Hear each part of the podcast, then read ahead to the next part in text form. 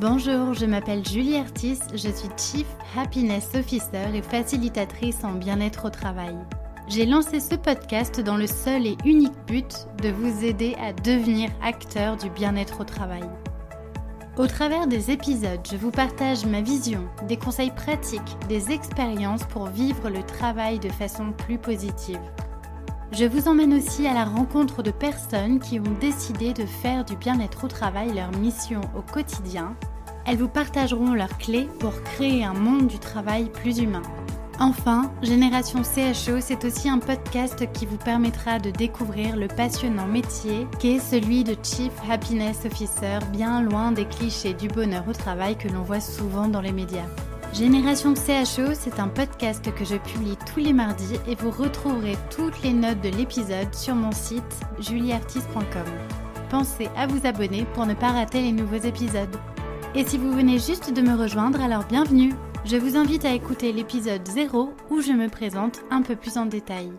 Dans ce podcast, mon but est vraiment de vous donner de l'énergie et vous inspirer à passer à l'action. Alors, prêt à faire partie de la génération de ceux qui choisissent le bonheur au travail?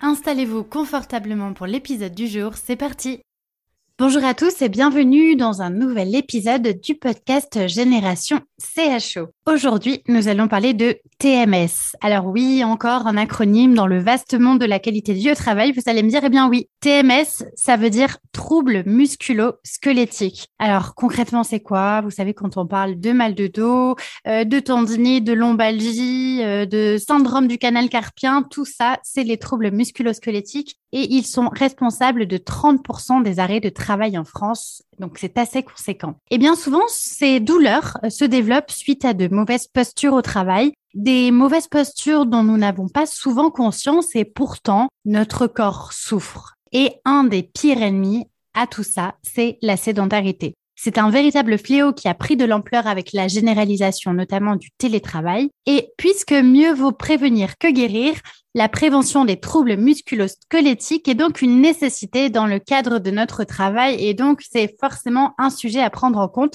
quand on développe une démarche qualité de vie au travail dans une entreprise. Alors, quelles sont donc les bonnes postures et réflexes à avoir au bureau? Comment éviter de faire souffrir son corps? Comment agir en prévention en entreprise sur les troubles musculo-squelettiques C'est tout le sujet de cet épisode et pour en parler, j'ai le plaisir de vous présenter Yannick Bénet. Bonjour Yannick. Bonjour.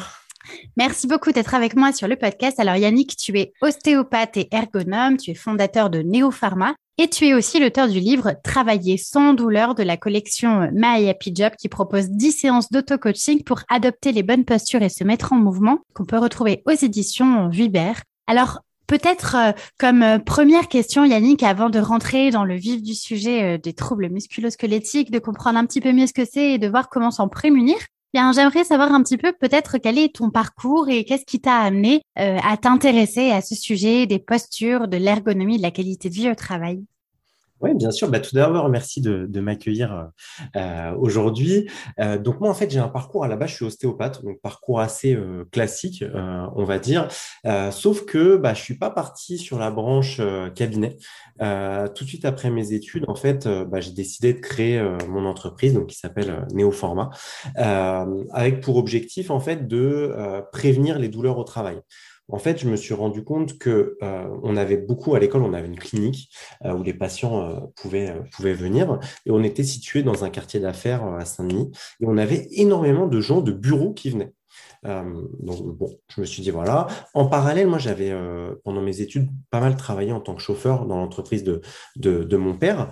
Euh, et en fait, il y avait aussi pas mal de problématiques. Donc, je me suis dit, est-ce que bah, on pourrait intervenir en tant qu'ostéopathe bah, directement dans l'entreprise.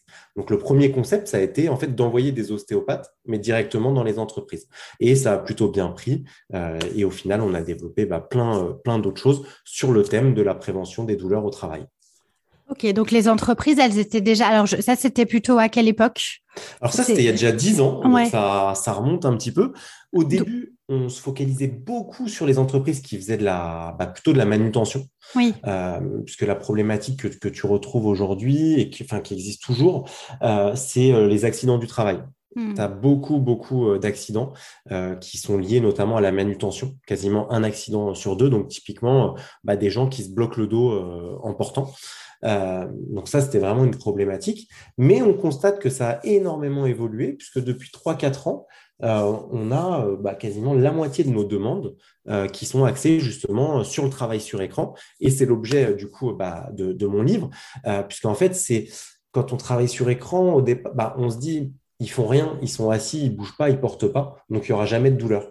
Sauf mmh. qu'on est en train de s'apercevoir qu'en fait, c'est très problématique. Oui, en apparence, on n'a pas l'impression de faire souffrir notre corps euh, sans bouger, assis devant un ordinateur en étant statique. On se dit bon bah c'est pas une posture qui met notre euh, notre corps en péril, contrairement effectivement à des des des des, des travaux qui peuvent être très euh, douloureux pour la santé quand on effectivement quand on porte des charges des, poids assez conséquents. Alors du coup ça ça veut dire que déjà à l'époque il y avait quand même une ouverture sur ce sujet-là. Est-ce qu'on parlait du coup d'ergonomie au travail? Est-ce que tu pourrais nous définir un petit peu cette notion justement de d'ergonomie au travail c'est quoi hein, le métier d'un ergonome? Alors, l'ergonomie, alors en France, c'est euh, alors les gens globalement connaissent euh, le nom de l'ergonomie, mais ne euh, savent pas forcément ce que c'est. et l'associent souvent au, vraiment que au travail sur écran. Bah, avec ton repose-pied, ta chaise, etc. On dit que c'est une chaise ergonomique ou un bureau ergonomique, on l'associe vraiment à ça. L'ergonomie, c'est quand même beaucoup plus euh, large. En fait, l'ergonomie, c'est l'analyse du travail. Et donc, ça s'applique vraiment à tous les métiers. Et en fait, dans l'analyse du travail, bah, on va analyser aussi bien le matériel que l'organisation, que le bruit. Que... Euh, donc, c'est vraiment l'analyse du travail de manière générale et essayer bah, justement euh, d'améliorer bah, différentes parties de ce travail, euh, donc bah, l'organisation, le, la posture, voilà, de vraiment d'améliorer de manière générale le travail d'une personne. Donc c'est vraiment quelque chose qui est assez, euh, assez global et qui en France bah, existait déjà. Hein. Nous, quand on a commencé, l'ergonomie, ça existait quand même depuis, euh, depuis pas mal d'années. Euh, l'ergonomie, ça commence en fait notamment euh, aux États-Unis avec la, vraiment des postes de travail analysés, etc. Donc dans l'industrie, c'est quelque chose qui existe déjà depuis pas mal de temps. Sur le travail sur écran, beaucoup moins. Et là, surtout, on commence vraiment à en parler avec le télétravail où on s'est aperçu que bah, tout le monde était cassé. nous, les cabinets d'ostéopathie, ils ont été remplis, remplis à ras-bord suite au premier confinement les gens qui travaillent sur leur ordinateur portable toute la journée, on n'était pas prêt à ça. Euh, et du coup, ça s'est ressenti immédiatement sur les, sur les corps. Mmh. Donc c'est intéressant en tout cas de, se dire que finalement, euh, euh, là, il y a beaucoup de personnes qui nous écoutent et qui ont envie de mettre en place des démarches qualité de vie au travail. Et parfois, on, pense souvent à mettre en place des démarches qui prennent soin de notre santé psychologique et mentale. Et en fait, il y a aussi énormément de choses à faire au niveau, au niveau physique, physiologique, comme tu le partageais, et puis aussi au niveau de l'environnement de travail en tant que tel.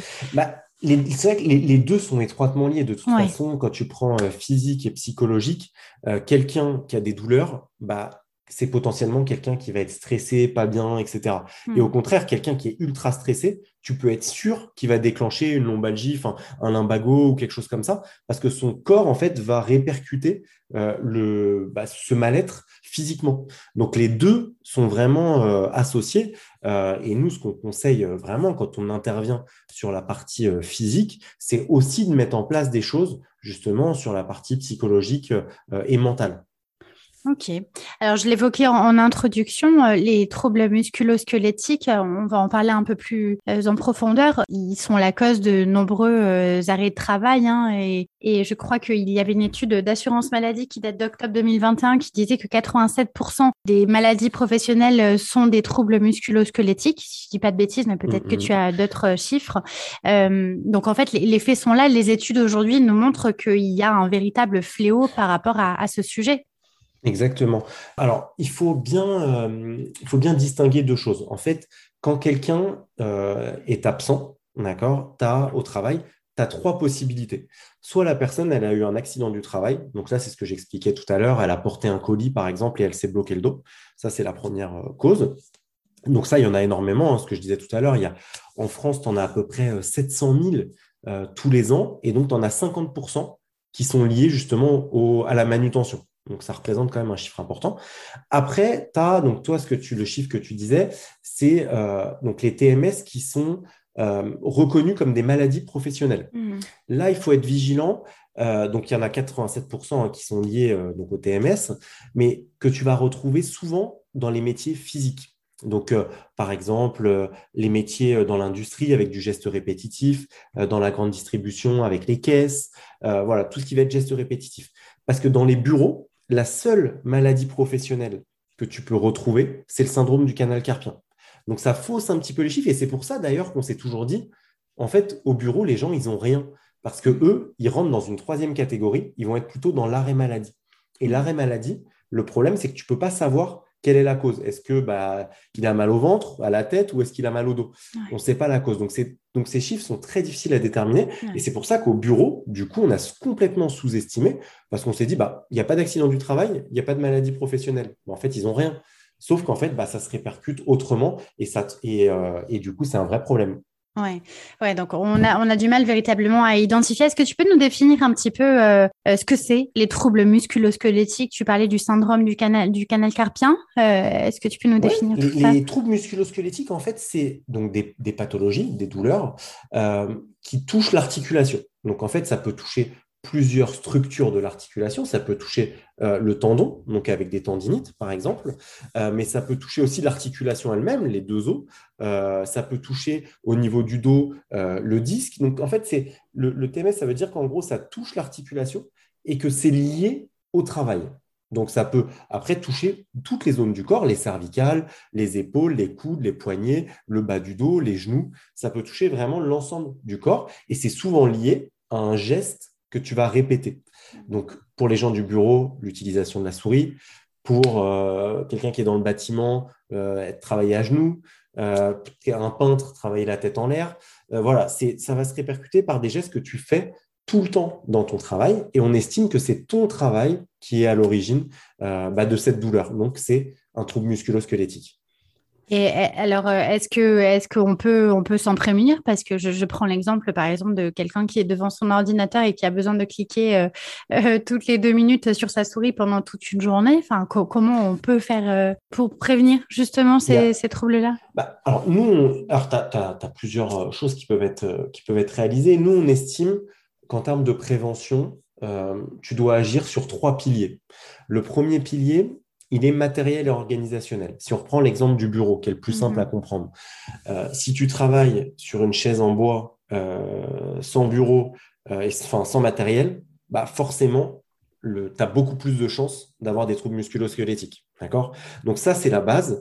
Et dans les entreprises, c'est quelque chose qui est quand même globalement aujourd'hui bien fait, c'est d'équiper avec des sièges réglables. On voit de plus en plus de bureaux réglables en hauteur. Donc ça, c'est quelque chose qui globalement alors peut être toujours amélioré, mais euh, sur lequel on, enfin c'est la chose à laquelle on va penser tout de suite.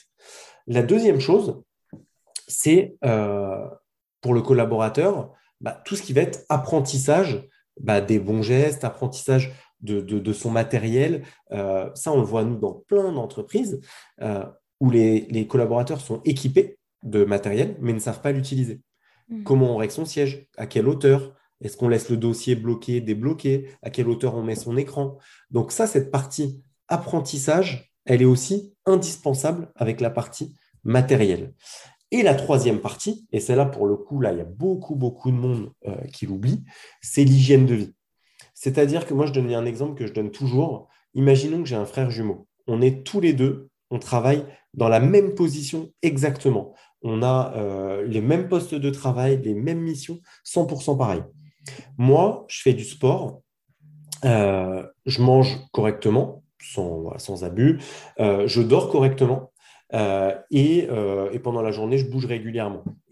Je prends mon frère jumeau, lui, bah, il regarde des séries toute la nuit, il ne mange pas bien du tout et il fait pas du tout de sport. Lui va avoir des douleurs, moi, je vais pas avoir de douleurs. Pourtant, on a exactement le même poste de travail. Et cette partie hygiène de vie, bah, en fait, elle est rarement présente dans les démarches de prévention, alors qu'en fait, elle est euh, essentielle. Donc, si on arrive à agir sur ces trois piliers, on peut avoir euh, du résultat en termes de prévention. Et d'autant qu'en plus, si on ne prend pas en compte euh, ce fléau des troubles musculo-squelettiques, ça peut potentiellement coûter très cher à l'entreprise. Est-ce qu'il y a des études qui nous montrent que bah, justement, s'intéresser à ce sujet, bah, c'est du gagnant-gagnant pour l'efficacité de l'entreprise? Ah oui, il y a plein de, il y a plein d'études hein, qui, euh, qui sont sorties, alors plus ou moins euh, récentes, elles sont toutes unanimes, c'est que les douleurs, ça coûte très, très cher. Je t'ai dit tout à l'heure, il y a les accidents du travail, il y a les maladies professionnelles. Ça, 100% des coûts générés par ces douleurs-là, euh, c'est l'entreprise qui paye. Donc le salaire du collaborateur, les examens médicaux, il faut le remplacer. donc ça coûte une fortune. nous, on accompagne certains clients, c'est plusieurs millions d'euros par an. Euh, après, il y a la partie aussi, quand on prend l'exemple des bureaux, euh, bah, des gens qui sont en arrêt maladie euh, ou qui sont moins productifs parce qu'ils ont des douleurs, du coup, qui vont être pas bien dans leur travail, qui vont. Donc ça aussi, et le coût, il est, il est énorme. Ils ont du mal à l'estimer, mais aujourd'hui, on parle de quand même de plusieurs milliards d'euros sur le coût de l'absentéisme en France. donc, c'est des chiffres qui sont quand même pas négligeables. Et en plus de ça, bon, ça a un coût pour l'entreprise, mais ça a aussi un coût énorme pour le collaborateur qui, lui, bah, n'est pas bien, euh, bah, va devoir aussi euh, euh, potentiellement bah, voilà, faire des, examens médicaux supplémentaires qui ne sont pas forcément toujours pris en charge. Il y a, il y a aussi il y a un coût pour tout le monde. Donc, mmh. c'est vraiment dans l'intérêt de tous, justement, de faire attention à ces, bah, ces troubles musculo-squelettiques. Oui, puis c'est finalement euh, faire de la prévention et savoir prendre soin de soi. Enfin, je, euh, je, fais souvent le parallèle, euh, par exemple, quand on, pour aller voir un ostéopathe, hein, typiquement, on attend d'avoir mal au dos au lieu d'aller le voir plutôt régulièrement et de prévenir ce mal au dos. J'ai l'impression qu'on est quand même dans une société où on a cette culture d'attendre d'avoir les premières douleurs pour se dire finalement, ah bah tiens, il serait peut-être temps que je, je, prenne soin de, de mon corps. Comment on peut se l'expliquer, cette mentalité-là? Ah, ça, c'est la mentalité, euh, j'ai envie de dire, occidentale, en fait. on est euh, plus dans le traitement. Euh, même si ça commence à évoluer, parce que nous, on le voit en tant qu'ostéopathe, on a quand même de plus en plus de gens qui viennent pour du préventif. Et on le voit d'ailleurs en entreprise, quand on fait des consultations, on sait qu'on a, entre guillemets, gagné quand le motif principal, parce qu'on fait des statistiques, devient le bilan. Et en fait, on sait que quand plus de 50% des gens viennent pour des bilans, c'est qu'ils ont compris que justement, il fallait venir sur du préventif. Mais je parle de l'ostéopathie, mais c'est valable pour tout. C'est valable pour le dentiste, eh c'est valable pour l'orthopsie, c'est valable pour sa voiture, c'est valable en fait. On attend toujours de euh, voilà d'avoir mal ou d'avoir un problème pour agir. Euh, ce qui est dans les pays asiatiques, c'est un petit peu différent, même si on voit qu'on tend aussi vers un, module, un modèle euh, occidental, où avant, eux, ils étaient en fait dans un modèle où le médecin, on ne payait pas, euh, si on avait mal. Hmm. Euh, donc, parce que leur but, c'était justement de faire de la prévention, etc. Hmm. Et du mais c'est en train de changer. Euh, parce que justement, ils sont en train de passer sur ce modèle occidental où on va aller consulter quand on a mal. Et ça, c'est dommage.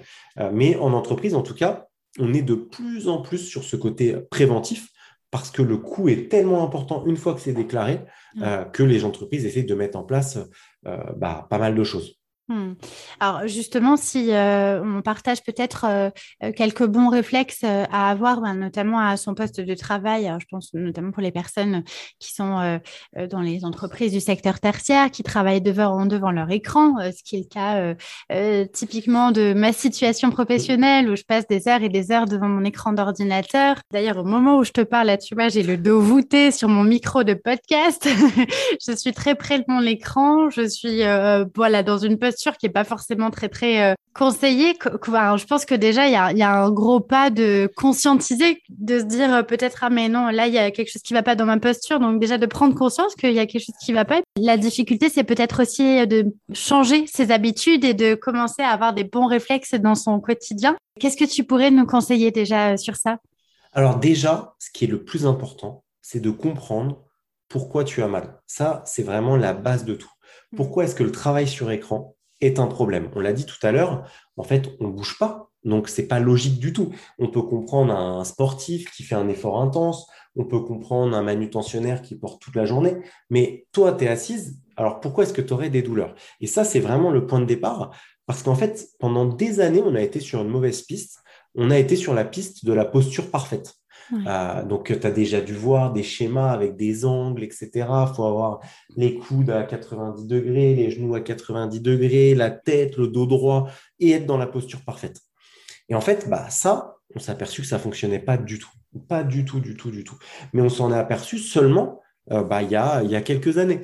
Donc, c'est vraiment très jeune. Parce qu'en fait, le vrai problème du travail sur écran, c'est le mouvement. C'est que tu bouges pas et du coup, ton sang ne circule pas. Pourquoi? Parce que le sang, il part du cœur. Il descend jusqu'au bout de tes doigts de pied, mais après, il faut qu'il remonte. Une fois qu'il a utilisé l'oxygène, il faut qu'il remonte et qu'il soit réoxygéné.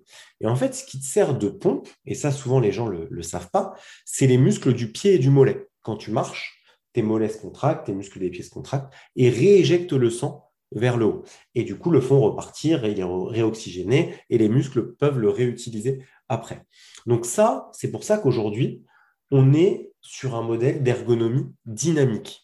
C'est-à-dire qu'on bah, s'en fout un peu de, la, de tes angles, de tout ça. Ce qu'il mmh. faut, c'est bouger le plus possible. Donc, la première règle, avant même de penser à sa posture, c'est de savoir comment est-ce que je vais bouger. Il faut rester maximum une heure consécutive dans la même position.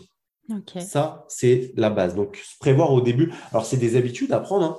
Euh, mais au départ, se mettre des petites alertes. Il existe aussi des petites, euh, des petites applis euh, qui permettent de. Je n'ai pas, les, pas le nom, mais il existe des petites applis qui te permettent de te faire des alertes. Hmm. Mais toutes les heures, il va falloir que tu te lèves 2-3 minutes, marcher, aller boire un verre d'eau, faire des petits étirements. Et ça, ça doit être systématique. C'est la base de tout.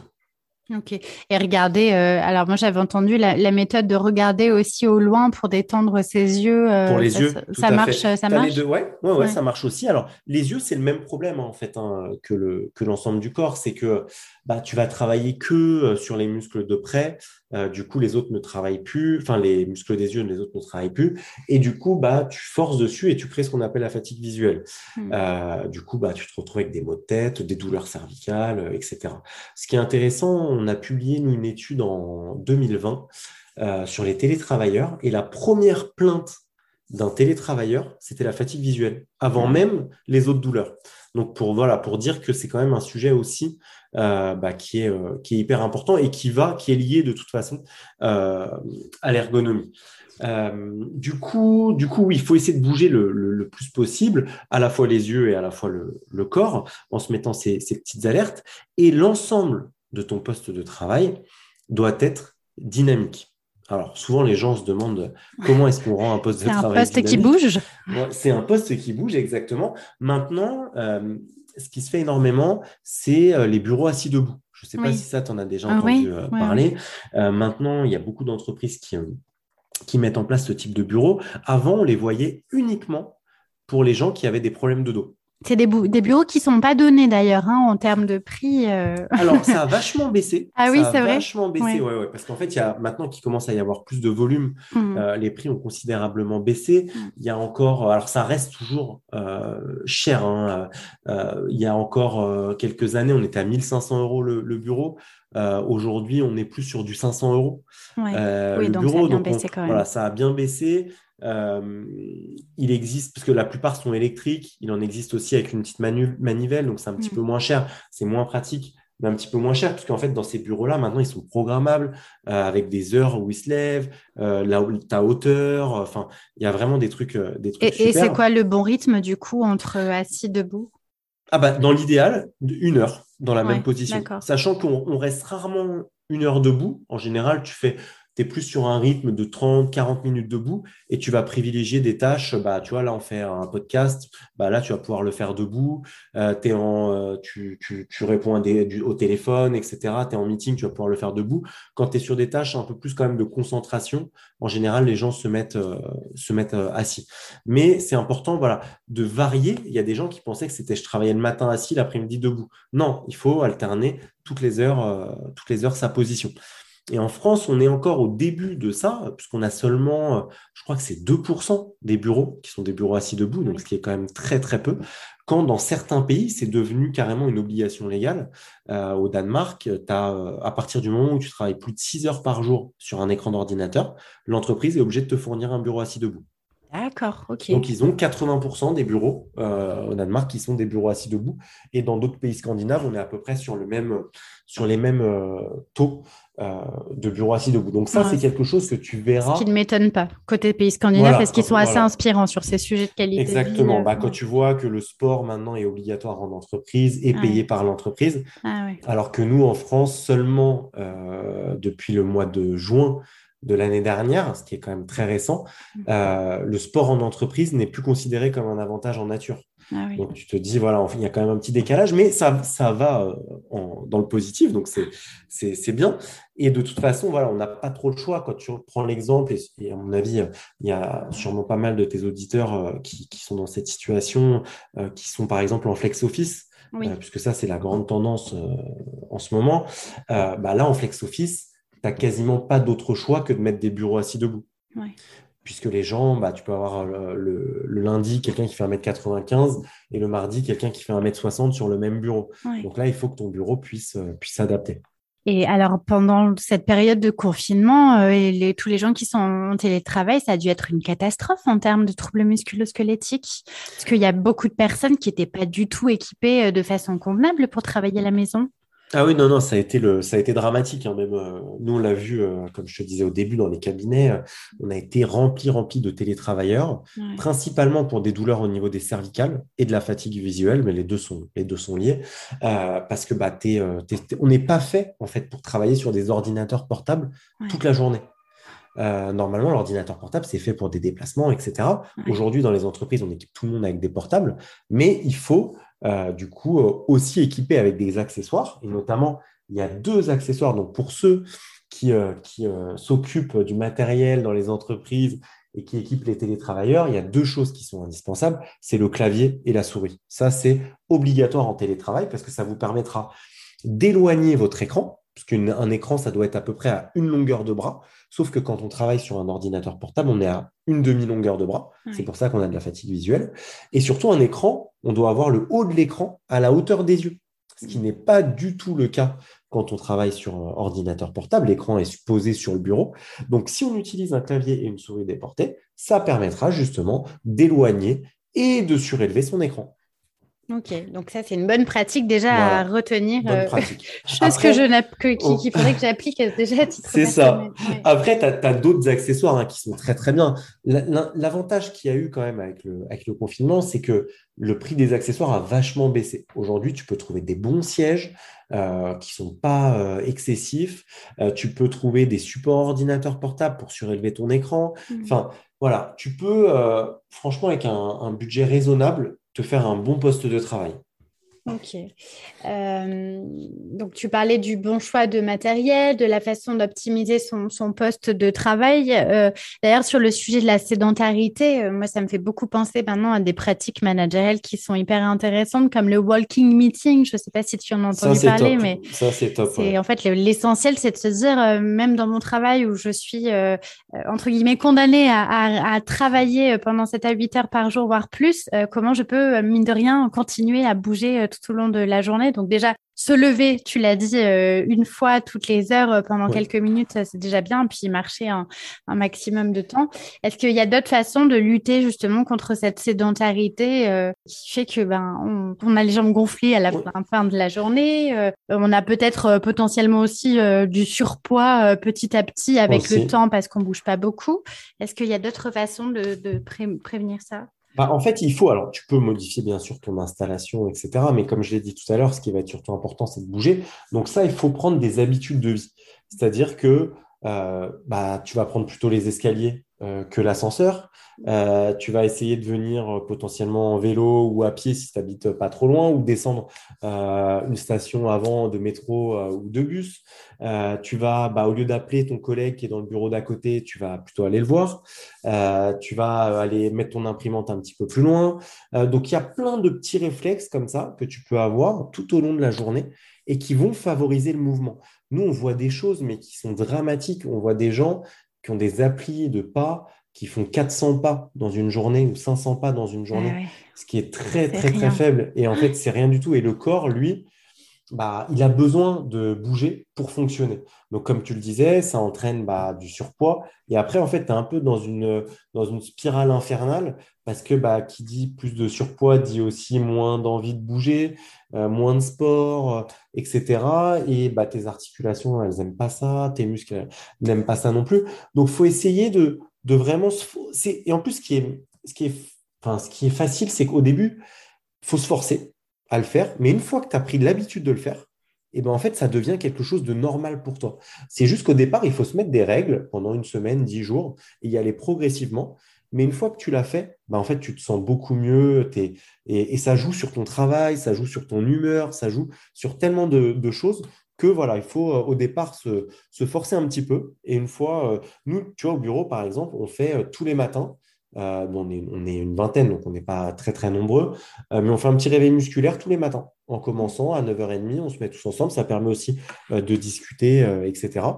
C'est quoi un réveil musculaire? Est-ce que tu peux détailler? Est-ce que c'est des exercices? C'est des petits exercices. on est debout. Euh, tu peux le faire dans n'importe quelle tenue. Hein, tu n'as pas besoin d'être en basket, tu transpires pas, etc. C'est des petits mouvements qui vont te permettre en fait de réveiller tes articulations. Donc tout simplement des petits mouvements avec la tête. Tu tournes les épaules euh, vers l'arrière, les poignets. Euh. Donc c'est vraiment des choses très très simples. Ça dure cinq minutes et ça permet de réveiller ton corps. Ça, tu peux le faire plusieurs fois euh, dans la journée, si tu veux. C'est vraiment pas contraignant, hein. c'est quelques minutes.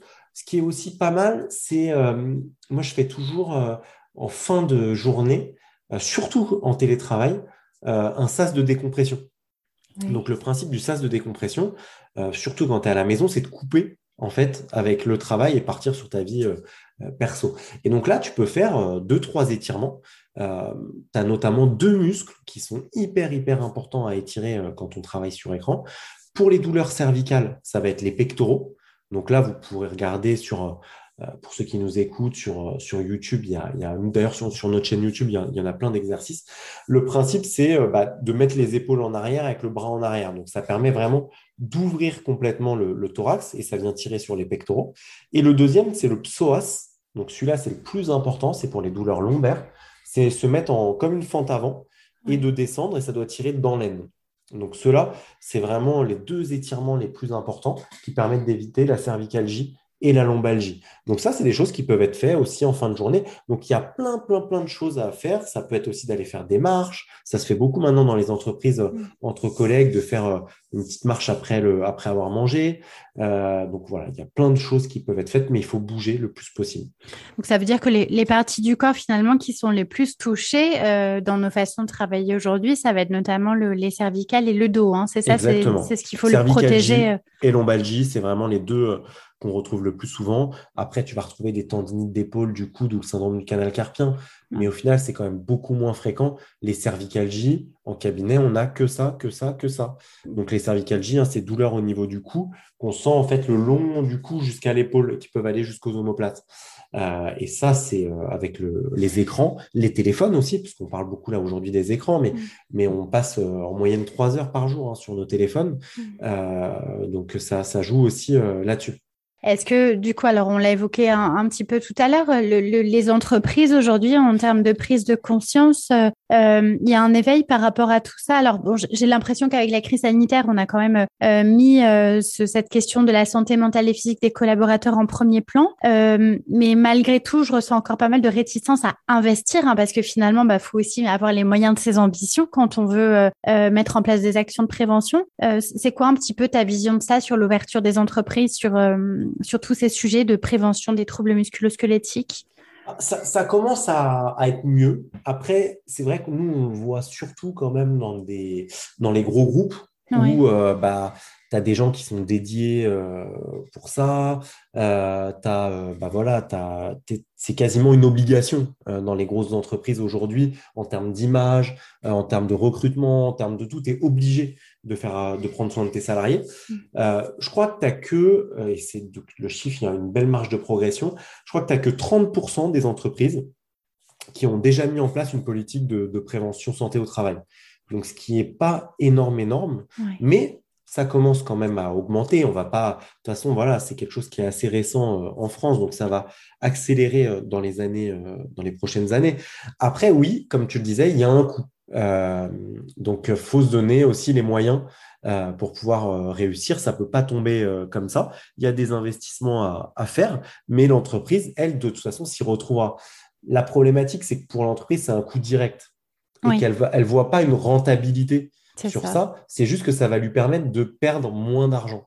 Euh, donc, du coup, c'est toujours, euh, c'est toujours compliqué. Mais ça commence franchement à bien évoluer. Oui, puis ce que je dis souvent, c'est qu'on est parfois réticent à, investir. On a l'impression que mettre en place des, actions euh, de cette ampleur, ça va nous coûter cher. Mais en fait, ne, rien faire et le coût du mal-être au travail, le coût de personnes qui souffrent de douleurs au travail, bah, ça va être beaucoup plus impactant sur la santé financière de l'entreprise sur le moyen long terme finalement. Donc, il y, a beaucoup plus d'intérêt finalement à investir. Mais c'est vrai qu'on a du mal à mesurer j'ai l'impression, de retour sur investissement direct. Ça. Bah, quand tu prends, euh, tu vois, les gens ils vont se dire, ah ouais, un, siège, un bon siège, ça, ça coûte entre 500, 700 euros, un super siège. On se dit, ça fait quand même cher euh, si tu en achètes plusieurs, etc. Mais quand tu prends quelqu'un qui a mal au dos et qui va pas être là pendant trois semaines, un mois, voire plus, parce que les gens qui ont mal au dos, ça peut durer six mois, un an, euh, c'est donc c'est long. Le coût que ça représente en termes de productivité, euh, en termes de coûts aussi directs en remplacement, en gestion du dossier, etc. C'est bah en fait ça, ça paye tous tes sièges. Ouais. Alors, euh, comme tu le sais, euh, Yannick, je suis euh, très impliquée, très engagée sur le sujet du Chief Happiness Officer. je ne sais pas du coup dans tes interventions en entreprise si tu as eu l'occasion d'en rencontrer beaucoup, qui agissaient sur le, sujet de la qualité du travail. Est-ce que selon toi, c'est une fonction qui peut être aidante sur le sujet des TMS Est-ce que du coup, tes interlocuteurs en entreprise, c'est plutôt quoi? C'est les services RH qui vont mener des actions de prévention? C'est avec qui tu travailles? Alors nous, on travaille, alors on a plusieurs interlocuteurs, et c'est ça qui est aussi intéressant euh, dans notre domaine, c'est que les TMS, tu peux le voir sous plein de visions différentes et, via plein d'actions différentes. Donc nous, on va travailler beaucoup avec les RH, forcément, euh, beaucoup aussi sur la partie sécurité, donc mmh. avec des responsables QSE, QHSE, euh, etc. Sur la partie plutôt santé, avec la médecine du travail, notamment les infirmières, les médecins du travail, et euh, sur la partie plutôt euh, du coup bien-être santé, euh, avec bah, des gens de ton profil qui font appel à nous. Alors, les actions sont tournées différemment. Ça va être beaucoup, par exemple, sous forme d'ateliers, sous forme, là, on a créé, bah, là, là, pour le coup, on en fait, en ce moment, on travaille énormément là-dessus. on a créé un escape game sur le travail sur écran.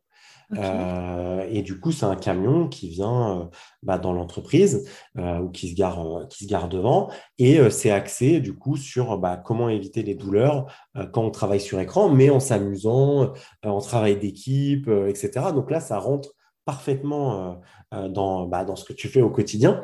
donc, donc c'est donc c'est voilà, c'est pour ça nous on, on, touche vraiment un peu toutes les personnes qui sont soucieuses bah, de la qualité de vie de leurs salariés. Et puis en plus, euh, bon, ça, dépend quand les personnes écouteront cet épisode, mais en tout cas, au, moment où on enregistre, on est en mai 2022 et puis il y a bientôt la semaine de la qualité de vie au travail en juin qui arrive et ça peut être un moment super justement pour commencer à sensibiliser les collaborateurs sur euh, tous ces sujets-là peut-être justement euh, bah, montrer qu'il y a plein de petites euh, habitudes à mettre en place qui sont pas forcément contraignantes et qui sont là surtout pour nous faire du bien et que bah, adopter des bonnes postures, euh, ça coûte ça coûte pas grand chose et ça permet de prendre soin de soi. C'est ça, c'est des petits détails. Hein. Tu, tu nous on le voit au quotidien, quelqu'un qui a mal au cou depuis euh, 5 ans, bah en fait tu changes son poste de travail, enfin même pas tu changes le matériel, hein. tu modifies l'aménagement euh, bah, tu peux avoir des résultats. Tu lui montres un étirement euh, sur les pectoraux, tu peux avoir du résultat. Tu lui montres des exercices pour la fatigue visuelle, tu peux avoir des résultats. Donc, c'est des mini-choses, mais qui, cumulées sur des mois, des années, etc., et rajoutées avec ce qu'on disait au départ, bah, du stress, euh, des choses comme ça, font bah, une grosse boule de neige et te donnent la douleur. Mais si brique par brique, tu arrives à travailler sur certains aspects, bah, pour le collaborateur, ça sera, ça sera tout bénéfice. Et puis, comme tu le dis, il y, a, aussi l'aspect hygiène de vie qui est aussi très important. Alors, c'est toujours la même chose. On sait ce qui est bon pour nous, mais on ne le fait pas forcément, à savoir bah, bien manger, bien dormir, euh, euh, faire de l'activité sportive. Et tout ça, ce sont des critères qui entrent en jeu pour euh, une meilleure qualité de vie au travail aussi. Exactement. Toute la partie hygiène de vie, elle est indispensable. Moi, je te donne juste un exemple l'hydratation.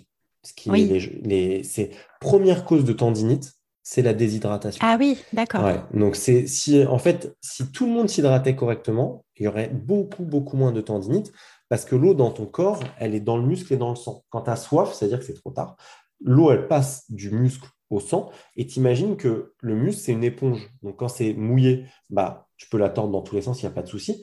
Quand c'est sec, bah, tu en mets une au niveau de ton épaule, une au niveau de ton coude, une au niveau de ton poignet, et tu travailles avec ta souris. Bah, Qu'est-ce qui se passe? Ça frotte, ça frotte, et ça déclenche des tendinites. Donc, c'est vraiment des petits détails, euh, tu vois, dans l'entreprise, bah, de mettre euh, une fontaine à eau, par exemple. Euh, comme ça, les gens, ça les pousse à aller, aller boire. Moi, je, nous, on en a mis une au bureau. Bah, en fait, tout le monde va boire toute la journée. Donc, euh, c'est instinctif parce que tu la vois et tu passes devant, tu dis, bah, je vais me prendre un verre d'eau. Donc, c'est des petites choses comme ça.